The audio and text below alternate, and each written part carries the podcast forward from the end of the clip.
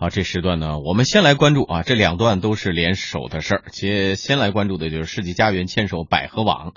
临近年底呢，很多单身的朋友们又要面临被逼婚的压力。不过这个春节假期还没到啊，人家两个婚恋网站先甜蜜牵手了。昨天晚间，在美国纳斯达克上市的世纪佳缘和在国内新三板上市的百合网达成了合并协议。世纪佳缘整体作价约二点五二亿美元。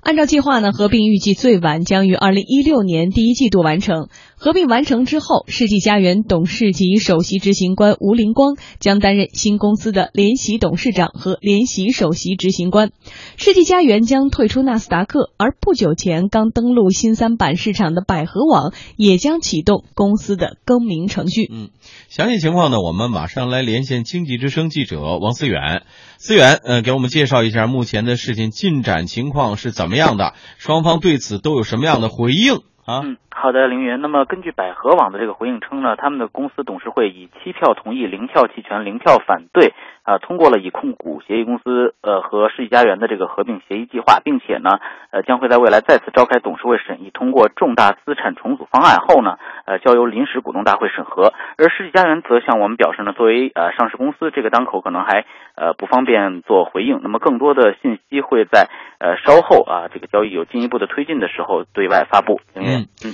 这个婚恋网站的两大龙头公司合并，你觉得突然吗？据你了解，背后的原因到底是什么呢？嗯，我觉得这个我最大的感觉，这是一种情理之中的突然吧。因为之所以说这个突然，是因为我们看到两家厮杀多年的死对头，这次的合并可以说此前市场上是毫无征兆，而且是横跨两个资本市场的这种合并，而且还有就是注意的是，呃，资产和行业份额占大头的这个呃世纪佳缘，实际上是有一种被逆向并购的这样一种味道啊。那当然，我们冷静后想想，其实这个突然突发事件的背后呢，也可以观察到一些必然的因素。比如说，我们先来看这个呃行业和资本的市场。那么我们知道，婚恋交友行业呢，整体的市场目前还是不够大的。根据这个相比其他行业啊，就第三方的数据预测，这个行业到二零一七年可能呃市场的总规模也就是在一百八十五亿左右。而且我们注意到，这种传统的婚恋网站，它的这种业务模式啊重合度是很高的。那么眼下我们看中国这个互联网市场的资本烧钱热潮，在各个领域去退去，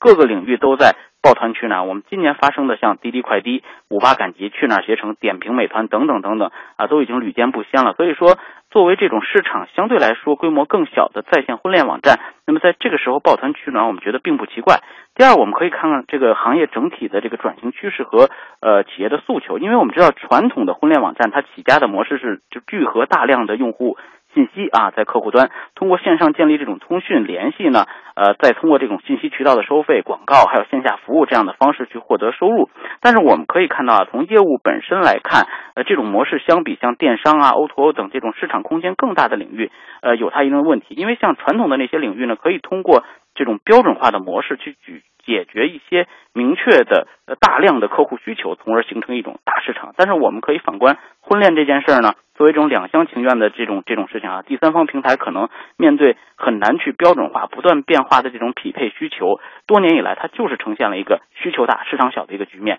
那么同时呢，我们也可以看到，作为传统的婚恋网站，现在不论是家园还是百合，那么在移动化的这个浪潮下呢，它在 PC 端传统的优势其实是无法直接复制到移动端的。所以我们也看到这两年。新兴的交友社区不断的出现，而且很多背后都有 BAT 巨头和一些雄厚资本的影子。那么除了这些垂直的婚恋行业以外，我们看到现在市场上各种这种社交移动的这种软件属性，呃，带有这种属性的软件越来越多。比如说像微信、陌陌这样的通讯工具，还有一些音乐啊、游戏工具都可以，甚至是一些 O2O 服务。那么我们看到对这个对此呢，百合跟世纪佳缘此前已经做了非常多的转型尝试，比如说为了提高。这个会员质量，他们都推出了这种实名制注册，还按照不同的定位，可以成立了这种不同的子品牌网站。甚至百合网在今年这个上半年融资十五亿以后呢，宣布免免费这个普通会员的服务，砍掉了大块的收入，以提高这个会员的这个活跃度等等。当时我记得百合的那个 CEO 田范江就跟我们说，说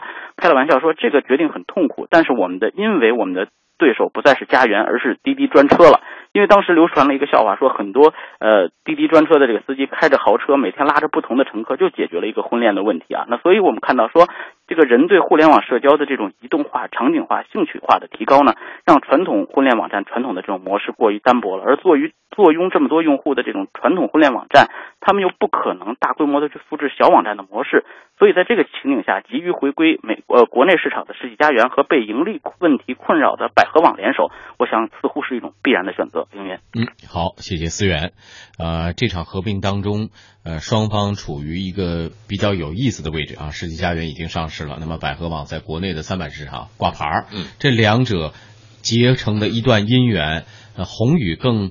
觉得哪一方会强势一点呢？这个说白了就是谁家娶媳妇儿谁出钱娶媳妇儿的这个这个问题嘛。我们说的这个俗一点啊，因为本身呢，这次百合呢有点像蛇吞象，嗯。因为百合无论从营业额、从利润，因为它本身还是负利润，它不赚钱，嗯从不论从哪个角度，其实它的这个规模都不如家园，嗯。但是它就是一点比家园强，嗯。就是它市值比这个家园要大，嗯但也没大太多，嗯但是呢，有一个主要的区别，就是国内的这个估值和美国的这个估值的确差别比较大。嗯在这个百合上市之初呢，它就成立了一个呃一亿多美金，叫六点五亿人民币的一个叫婚恋这个行业并购基金。嗯实际上，在这个成立之初，它就已经有了这个打算了。而在它上市当日，其实就募集了超过十亿的人民币的这个资金。嗯这种募集资金的这个程度，在国内和在美国的这个市场是完全不一样的。所以从规模上的确小，但是从资本的运作方面，嗯的确百合占占尽先机嗯。而且在公告里头有一条非常重要的，就是原来的家园的所有股东全部现金退出。嗯，我们来看这个二零一五年，堪称真的是互联网的合并之年。从相杀到相爱的故事，我们在节目当中介绍了很多。现在又再次听到世纪佳缘和百合网的合并呢，倒也觉得没有那么惊讶了。不过，不同于今年五八赶集啊、大众美团等等的合并，那么世纪佳缘加百合的呃整合，横穿了中美两个不同国家、不同资本市场，这也是国内新三板公司首次收购呃以提提出私有化邀约的呃中概股公司。经济之声评论员陆新之也分析，这次合并相对需要更长的时间去操作。这新三板上市公司跟那个海外的直接进行一个合并呢，从目前看这是第一例。但是呢，这个事儿呢，我觉得呢，呃，我们也可以把它简单来看，这相当于是一个外科手术的处理，那边要解 VIE 要回来，或者这边的那个资产要重新评估两合并，这个操作性上没有特别难的问题，它只是需要一个不断的往前推动，可能要半年甚至一年才能完成。业内排名龙头的两家婚恋网站联姻，会不会为垂直线上婚恋市场带来一锤定音的效果呢？陆新之的观点是，就传统的领域来说是，但是如今呢，模式正在发生变化。线上婚恋除了信息上的交互，其他领域的社交平台中呢，也已经有了类似的功能。传统婚恋网站本身的模式其实就有局限性。这个婚恋行业是一个很专的、很细分的一个行业。这两家合了之后，肯定会对其他的呃产生一个比较大的压力，因为确实的话，这两一站的话，那个市场那个比重就很大了，会对它自身的同行的玩法会产生一些变化。但是呢，对于一个整体来讲，他们整个圈子或者原来的整套方式都在面临一个新的新的变局。我们可以把它理解为这个行业大变局之前，他们行业原有的巨头之间的一个整合应变。嗯，定制婚恋情感社群桃花岛的创始人邓磊呢，之前是一名资深的纪录片导演，他利用熟人关系做背书啊，开设微信群，整合以媒体人为核心的高端婚恋资源，核心资源已经有六千多人了啊，他就告诉记者说自己并不主张呃一对一相亲这种陌生人的社交模式。第一个就是我深度信任，因为其实现在社交软件越多，人与人之间的信任度其实就越低。推荐人必须是我认识的，特别靠谱，这个人要品格背书。第二点，极少搞一对一的相亲，一见钟情，这个年纪越大的人概率越低。一对一这种东西打破，呃，做一个比如说社群，然后这社群里头不断的在搞各种各样的活动，那在这样的一个情况下，其实成功率就会提高很多。比如说六人晚宴、八人晚宴，有一个私厨，就类似于这样的活动，人的情感是没有办法量化的。其实所有的东西都是关乎人性。今年以来呢，小而美的熟人婚恋模式有不少的尝试，虽然呢目前很难形成规模效应，不过经济之声评论员陆新之认为说，传统的婚恋模式必须要改革了。陌生人的，你至少选择会大很多，而你如果全是熟人，这里面能够其实挑选的可能性很小。这生意里面它没有产生特别大的行业巨头，因为它这个先天的成功率就不可能很高。所以他们那个规模也好，收益也好，都是有一定限制的。但是呢，它也能过得一个小而美，也能比较稳定。你看这个事儿呢，说简单也简单，说复杂也复杂。简单的话，就原来的模式一定要变。你看这个动作不是一个简单的财务合并，就婚恋市场一定要有一个深化合并，是在很多细部，比如说你信息的配对的更好，或者你给客户的那个隐私保护的更好，你对客户的服务更周到。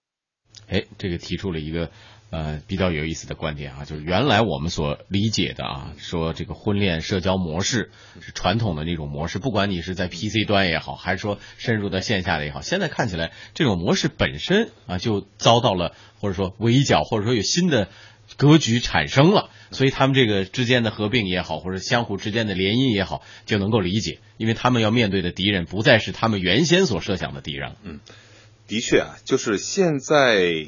是两种竞争，嗯，一个呢是模式上的竞争，一个是产品上的竞争。对，呃，实际上原来的这个婚恋网站呢，更多的呢是依靠自己的这种产品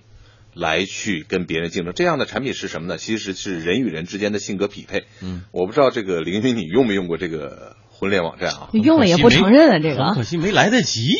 哎啊，没来得及。我因为工作的关系呢，正好跟这个家园和百合网的这两个产。网站的产品经理聊过天啊，他们做这种匹配是相当之科学的。他在去问你这个问卷的时候，嗯，甚至连你洗脸的时候水龙头关不关这种问题，他都会都会去设计。他就去去寻找你，就等于给客户画像。他把你的整个消费习惯、行为习惯？分析完了以后，他再去匹配一个合适的人。嗯，而通过这些。产品经理跟我讲的，其实这种匹配度还是蛮高的。但是人是最复杂的动物，并不是因为你的行为就能决定你所喜欢的那个人也喜欢你呀。对，但是呢，所以呢，就是这个也遭到遭到很多人的质疑。但是一部分人的确也觉得这种产品更适合自己。嗯，好吧，我们就未来再看市场上这不同模式之间的竞争，最终会引发出什么样的效果。结婚快乐。